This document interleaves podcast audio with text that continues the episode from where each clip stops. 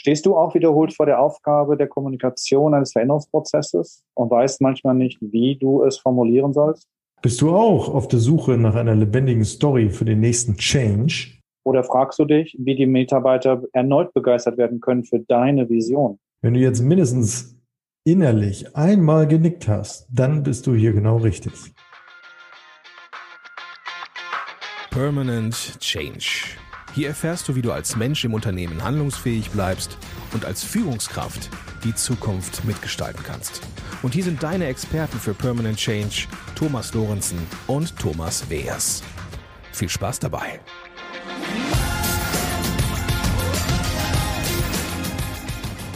Hallo, ich bin Thomas Weers. Und ich bin Thomas Lorenzen. Und wir beraten Menschen und Unternehmen dabei, den permanenten Wandel selbstbestimmt zu gestalten, nachhaltig und gewinnbar. Und heute haben wir einen ganz spannenden Interviewgast für euch dabei, nämlich den Armin Ziesemer, seines Zeichens zertifizierter Märchenerzähler. Ja, du hast richtig gehört, ein zertifizierter Märchenerzähler. Hallo Armin, schön, dass du bei uns bist. Hallo Armin. Hallo. Hallo. Magst Hallo. genau. es, es, es, war einmal, es war einmal. Äh, ja, ich, ich werde von euch vorgestellt als zertifizierter Märchenerzähler. Das freut mich, obwohl es eigentlich äh, nur eine nebensächliche Tätigkeit äh, von mir ist. Aber ich staune immer wieder, ähm, wie der Fokus auf diese Tätigkeit gelegt wird, wenn ich angefragt werde, für Podcasts oder anderes. Und magst du dich denn vorstellen und äh, diesen, neben, diesen Nebeneffekt des Märchenerzählers vielleicht noch deine anderen Aktionen oder Aktivitäten uns äh, erzählen? Ja, ich habe 2017 habe ich die, ähm, die Synopsis Organisationsentwicklung GmbH gegründet und ähm, bin tätig in, in drei Bereichen. Einerseits in der Betriebsökonomie, das ist der wesentliche Teil. Ich war zwölf Jahre in der Unternehmenssteuerung tätig, Finanzen und Controlling. Äh, bin tätig in dem Bereich der Psychologie. Da sind wir ja aufeinander zugekommen wegen der Transaktionsanalyse, die uns alle drei auch verbindet. Bin tätig seit fünf Jahren im betrieblichen Gesundheitsmanagement und acht Jahre in der Beratung tätig, sei es in Organisation und Einzelberatungen. Ursprünglich habe ich mal Physiotherapeut gelernt und eben seit drei Jahren ähm, habe ich Bühnenerfahrung als zertifizierter Märchenerzähler. Öden von Howard hat einmal gesagt, ich bin nämlich eigentlich ganz anders, aber ich komme nur so selten dazu. Und irgendwie habe ich das Gefühl, in unserem, in unserem Podcast mit eurer Anfrage, ob wir da etwas miteinander machen können, was mich sehr freut. Ja, dass dieser Fokus irgendwie immer zentraler wird, auch in meiner professionellen Identität und in meiner professionellen Entwicklung. Jetzt muss ich mal in einer vorschnellen Art, Thomas, entschuldige bitte, ja. Vorbresche. Armin, ich habe da echt mal eine Frage. Wie passen denn Organisationsentwicklung und dieser Bereich der Märchen und ich denke mal, du hast auch Mythen wahrscheinlich mit in deinem Repertoire. Wie passt das denn überhaupt zusammen? Das geht doch gar nicht. Doch, und wie das geht. Ähm, wir tun ja den ganzen Tag nichts anderes als erzählen. Und wenn etwas ganz alt ist, das seit Urzeiten erzählt wurde, da sind es ja die Märchen und eben die Mythen, wie du es auch sagst, Thomas. Ähm, die Aborigines, die haben ja eine nachgewiesene Erzähltradition, die 40.000 Jahre etwa zurückreicht. Und Kommunikation beziehungsweise Beziehung zu gestalten ist ja nichts anderes im Wesentlichen als eben zu erzählen. Dürrenmatt hat einmal geschrieben in seinem Buch, in einem, in einem seiner Bücher, wir erzählen eine oder mehrere Geschichten und sagen irgendwann einmal, das ist unser Leben. Und genauso ist es ja auch bei Organisationen. Organisationen werden gestaltet durch Kommunikation und durch Beziehung, also eben durch das Erzählen und durch das Gestalten von Narrativen. Äh, das ist ein ganz berühmtes Wort geworden in den letzten Jahren. Und hier eben diese Märchenmotive, diese Motiven, diese Motive aus der Mythologie einzubringen, äh, das finde ich wesentlich für musterbrechende Organisationsentwicklungen. Mhm. Armin, äh, ja, das kann ich gut verstehen und ich habe jetzt mal eine etwas provokante Frage. Ähm, aber haben wir es denn nicht in Organisationen, äh, haben wir es ja mit Führungskräften zu tun und äh, mit Menschen, die das eigentlich gar nicht mehr lernen müssen? Was lernen? Das Erzählen, das Reden, das Sprechen? Märchen oder? erzählen. Ah, das Märchen, da, da möchtest du hinaus. Deswegen provokante Frage. Ach so, ja, natürlich. Das finde ich ein ganz interessanter Aspekt. Ja, ähm, es gibt ein Märchen, das heißt die Wahrheit und das Märchen. Und das Märchen erzählt davon, dass die Wahrheit auf der Welt gewandelt ist, ähm, nackt wie am Tage ihrer Geburt. Und irgendwann trifft dann diese Wahrheit auf das Märchen.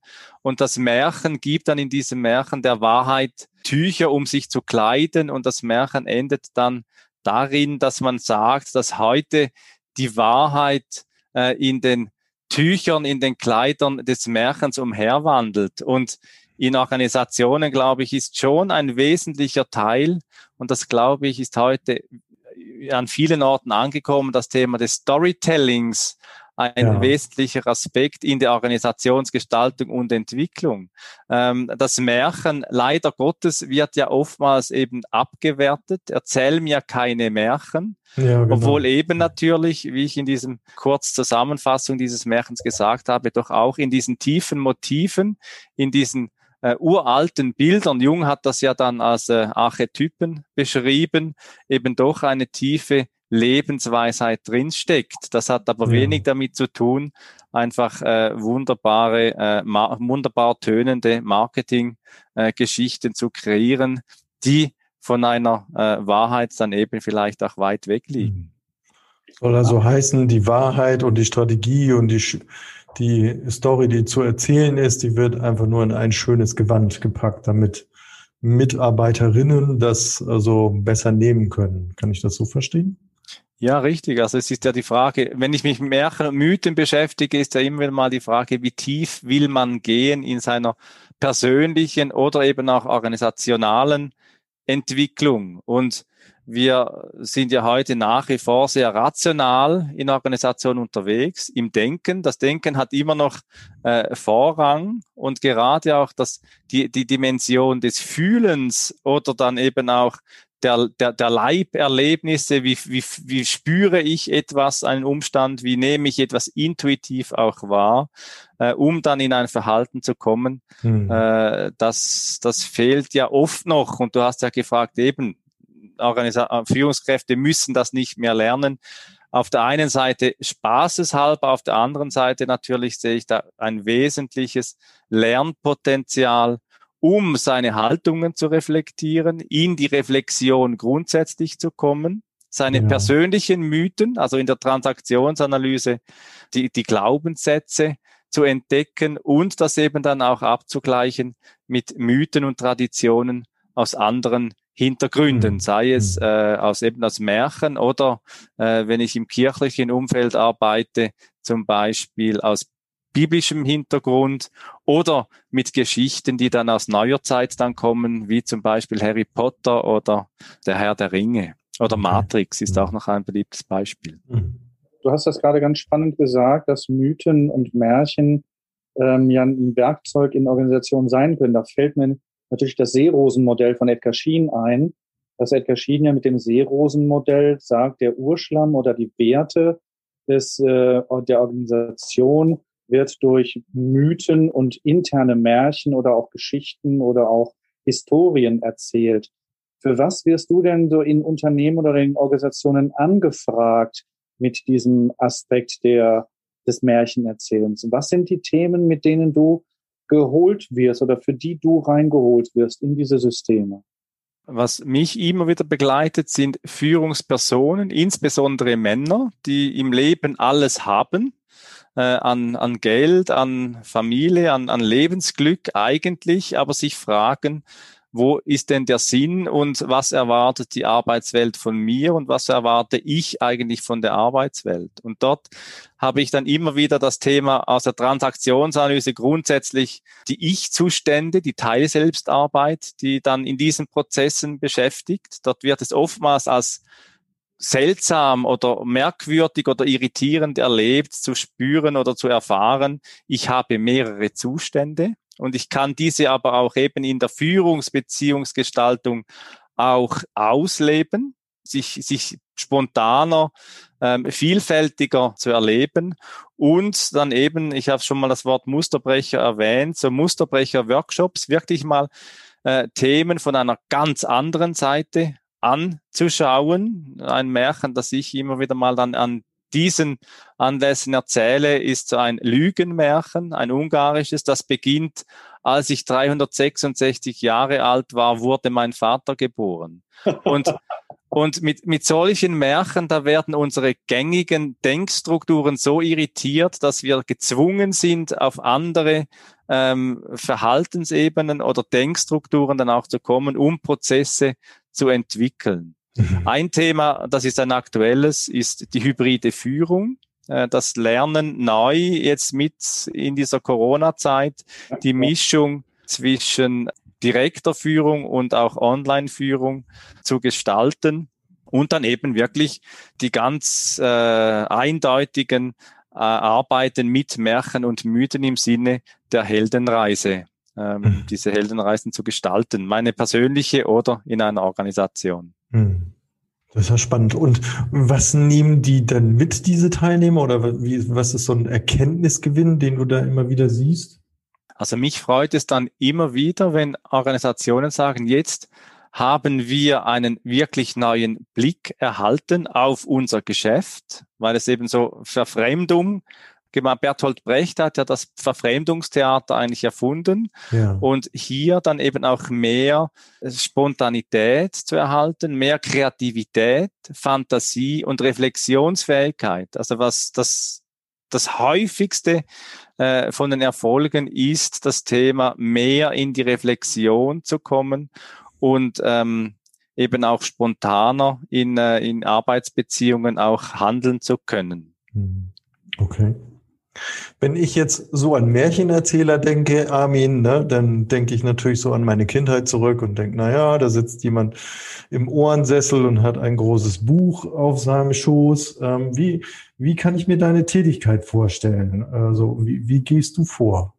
Ja, ich finde es lustig, dass du deine Kindheit erwähnst.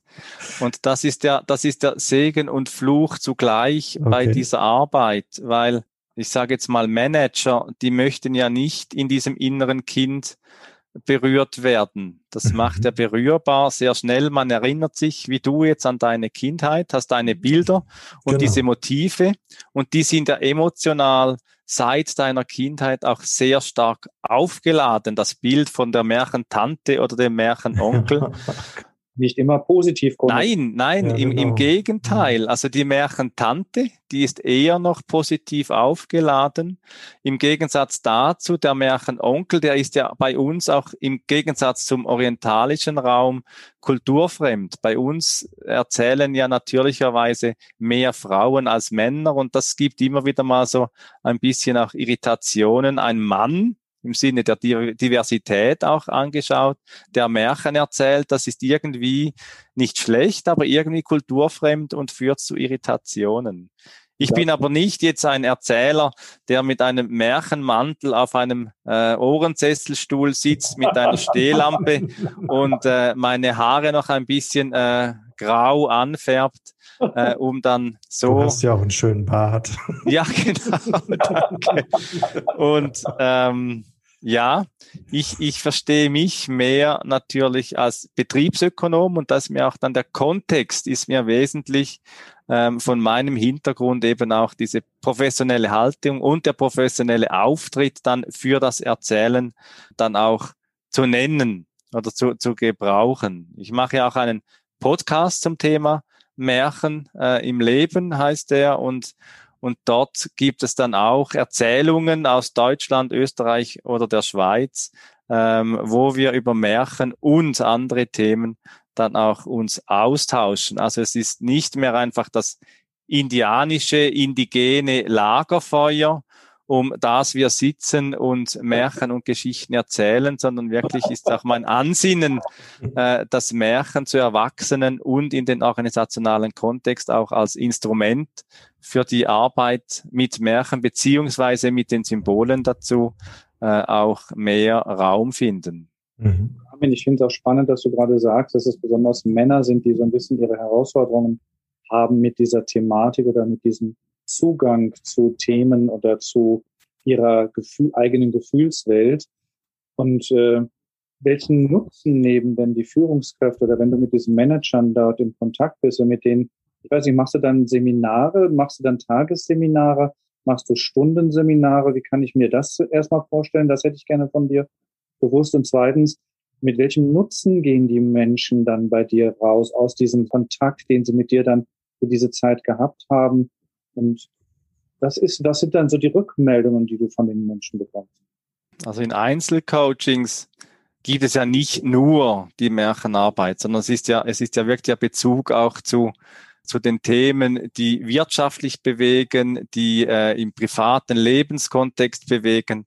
Und dort sind die Symbole des Märchens einfach ein Instrument, etwas von sich selbst wegzunehmen und darüber reden zu können was sehr entlastend wirkt, dass man nicht etwas persönlich so konfrontiert hat, sondern dass es vielleicht eine goldene Kugel gibt, beispielsweise aus dem Froschkönig und die Frage dann ist, ja, was bedeutet diese goldene Kugel für dich? Und dann können wir im Dreieck über diese goldene Kugel sprechen, was oftmals als sehr entlastend erlebt wird, als direkt persönlich mit Gefühlswelten dann konfrontiert zu sein, mit sich selbst in die Reflexion zu kommen. Das ist etwas, was dann später kommt, auch in der Humor, äh, in einer humorvollen Art und Weise, über sich selbst auch lachen zu können, sich selbst auch humorvoll wahrnehmen zu können und zu reflektieren.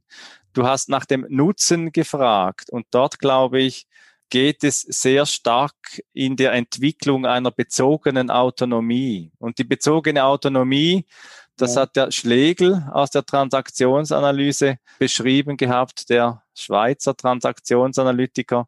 Und was ich als Lernziel interessant finde oder als, als Lernweg, äh, ist ja nicht nur ein Ziel, sondern mehr noch ein Weg, äh, dieses, mit diesem Paradox umgehen lernen zu können, einerseits sich selbst zu bleiben und gleichzeitig in Beziehung zu sein und diese psychische Energie, diese Spannung auch auszuhalten und in der Führung dann eben auch menschlicher zu werden, verständnisvoller und weniger so das mechanistische Führungsbild von Trennung von Beruf und Privat, also mehr wirklich das Zusammenführen von Mensch und Organisation. Ich glaube, das ist nicht nur für die Person, die in einem Coaching bei mir ist, sondern auch für die gesamte Organisation der größte Nutzen.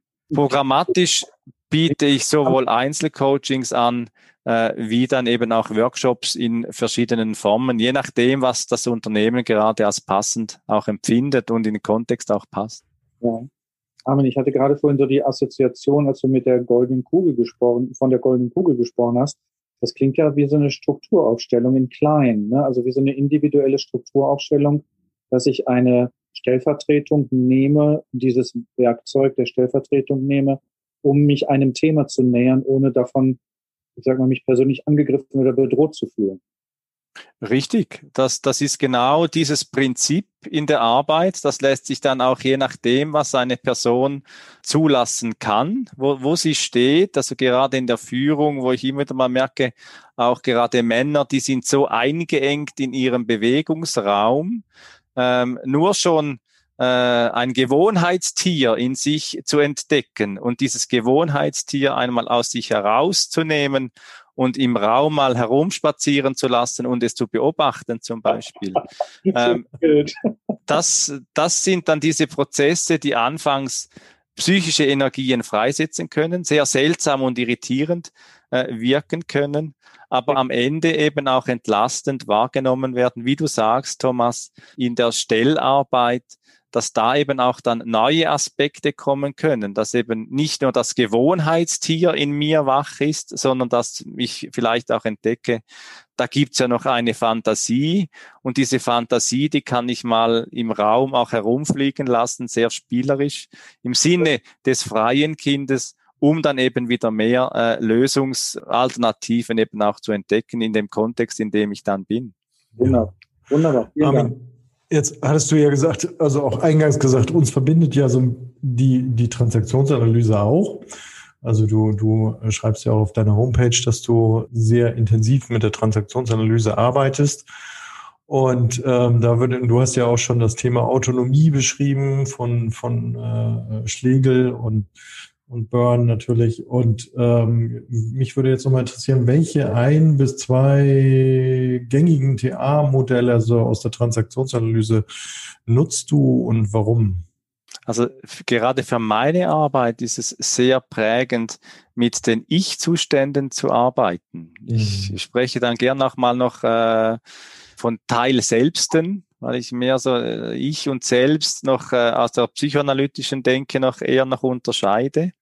Die Ich-Zustände dort allerdings weniger mit den drei Kreisen, sondern äh, mit Bernd Schmieds Leitermodell mehr. Mhm weil es, weil es mehr aufbricht, so wie ich das verstehe, und es eben weniger assoziiert gleich mit Eltern oder Kinder oder so, sondern einen eigenen Gestaltungsraum und Bezugsraum auch aufmacht, um eben eigene innere Gestalten auch äh, gestalten zu können.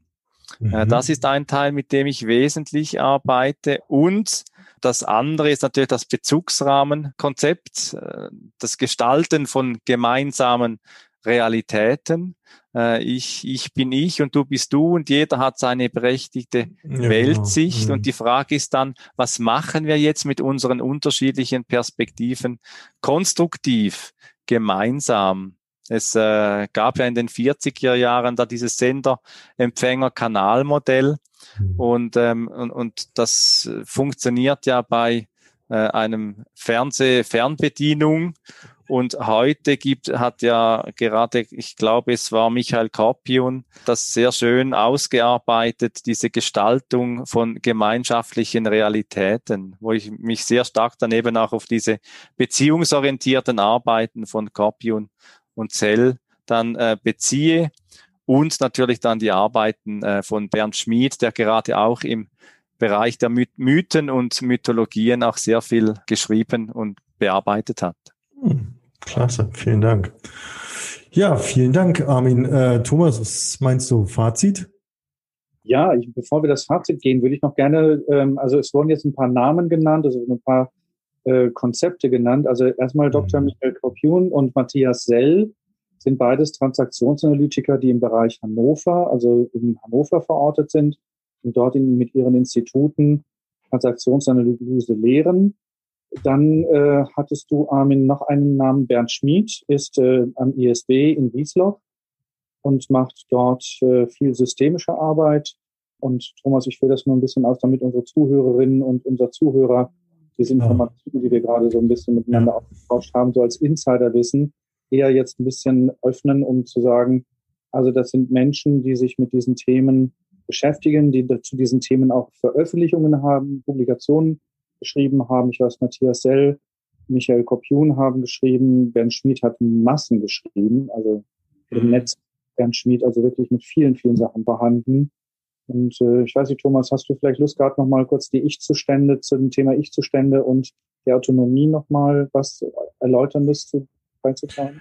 Also ich, meine Idee wäre in Anbetracht der Zeit und dass wir uns ja auch immer so ein Stück weit begrenzen wollen, dass wir dazu vielleicht ein kurzes ähm, Skript in die Show Notes mitgeben, so dass ihr, äh, liebe Zuhörer, liebe Zuhörerinnen, das dann gerne nochmal nachlesen könnt. Und das natürlich auch jederzeit die Möglichkeit habt, uns anzuschreiben oder mit uns eben in Kontakt zu treten. Und wir können mit Armin ja auch nochmal ein weiteres Interview führen. Genau. Und dann noch diese Themen hinein. Mhm. Armin, ich ziehe mein Fazit für das zum heutigen äh, Interview. Erstmal vielen herzlichen Dank für diese wunderbaren Ausführungen und klaren Details. Es hat sehr anschaulich gemacht. Für mich als Fazit, Das ist, wird, scheint ein spannendes, kurzweiliges, lebendiges und auch wertvolles Werkzeug zu sein, was du dort nutzt mit den, mit diesen Märchenerzählungen für Organisationen und auch für die männlichen Manager in den Organisationen. Weil du hast dich heute jetzt sehr auf diese Manager, auf die männlichen Manager fokussiert. Dann glaube ich, oder das ist so ein bisschen, was ich so mit, mitnehme, dass diese für die für Veränderungen und Visionen oder für anstehende Strategien diese Gleichnisse, diese Parabeln durch die Märchen einfach eine schöne Möglichkeit geben, greifbarer und emotionaler sich mit diesen Themen zu verbinden und da auch seine eigene Position zu finden und sich dort vielleicht an, nochmal anders zu verorten. Dann ist dieses Märchen, wie ich das auch jetzt für mit dir gehört habe in unserem Interview, es ist einfach ein leichter Zugang, weil es spricht unsere kindliche Ebene ja auch an, diese Märchenthematik, dass das ein leichterer Zugang ist auch zur Essenz von Veränderung. Und was ich immer wieder feststelle und auch davon sehr begeistert bin, dass unsere TA-Konzepte, dass der Transaktionsanalyse wirklich hervorragend adaptiert und angewandt werden können. Das finde ich wirklich beeindruckend und begeisternd gleichzeitig. Thomas, das wäre so mein Fazit. Ja, vielen Dank, Thomas. Auch äh, vielen, vielen Dank, Armin, dass du heute hier unser Gast warst im Interview. Und ich komme zum Abschluss. Ähm, liebe Zuhörer, liebe Zuhörerinnen, also wenn ihr ähm, dazu mehr wissen wollt, wenn es eben um äh, Veränderungsprozesse in deinem Unternehmen geht, äh, vereinbare gerne ein kostenfreies Erstgespräch für ein Interview mit, mit Thomas und Thomas, also mit uns beiden. Infos zu Armin und seinen Themen ähm, und auch ein äh, kleines Handout hast du uns ja zur Verfügung gestellt. Vielen Dank dafür. Das werden wir in den Shownotes aufnehmen. Könnt ihr dort also auch gerne abrufen, so wie eben auch schon angekündigt, ähm, nochmals etwas zum Thema Ich-Zustände und ähm, Autonomie. Und ähm, wenn äh, irgendetwas gibt, was euch interessiert, was wir hier in unserem äh, Podcast mal aufnehmen sollen und bearbeiten sollen äh, in einem äh, unserer Gespräche oder Interviews, da findet ihr auch in den Shownotes einen Link zur, zur Umfrage. Könnt ihr also auch gerne Signale geben. Und dann wollen Thomas und ich einen Ausblick geben darauf, dass wir jetzt auf unserer Homepage www.permanent-change.de ähm, unsere ersten Fortbildungen aufgesetzt haben. Ähm, und hier mögen wir insbesondere eben äh, ankündigen, dass wir hier den Digital Change Consultant als Fortbildung aufsetzen. Wenn ihr dazu mehr wissen wollt, geht bitte auf die Homepage ja, und dann Ausblick auf unsere Folge Nummer 18. Da wird es darum gehen, Digitalisierung des Lernens in Unternehmen. Also von meiner Seite nochmal vielen, vielen Dank, Armin, dass du da warst. Danke, Thomas, wie immer für unsere heutige Episode. Und dann von meiner Seite sage ich Tschüss. Ich möchte jetzt auch mal noch das Wort geben, Tschüss zu sagen. Tschüss, liebe Zuhörer, liebe Zuhörerinnen und äh, Macht's gut, bis bald. Amen. Tschüss. Vielen Dank für die Einladung. Hat sehr viel Freude gemacht, heute mit euch auszutauschen. Amen. Es war mir eine Ehre, dich hier heute hier im Interview zu haben. Es hat mir wirklich viel Freude gemacht, einiges Neues zu erfahren darüber. Und äh, auch liebe Zuhörerinnen und liebe Zuhörer, vielen Dank, dass ihr dabei wart. Und vielleicht habt ihr ja das eine oder andere für euch mitgenommen. Und ich sage auch ganz leise Servus. Wir sehen uns und hören uns demnächst. Tchau.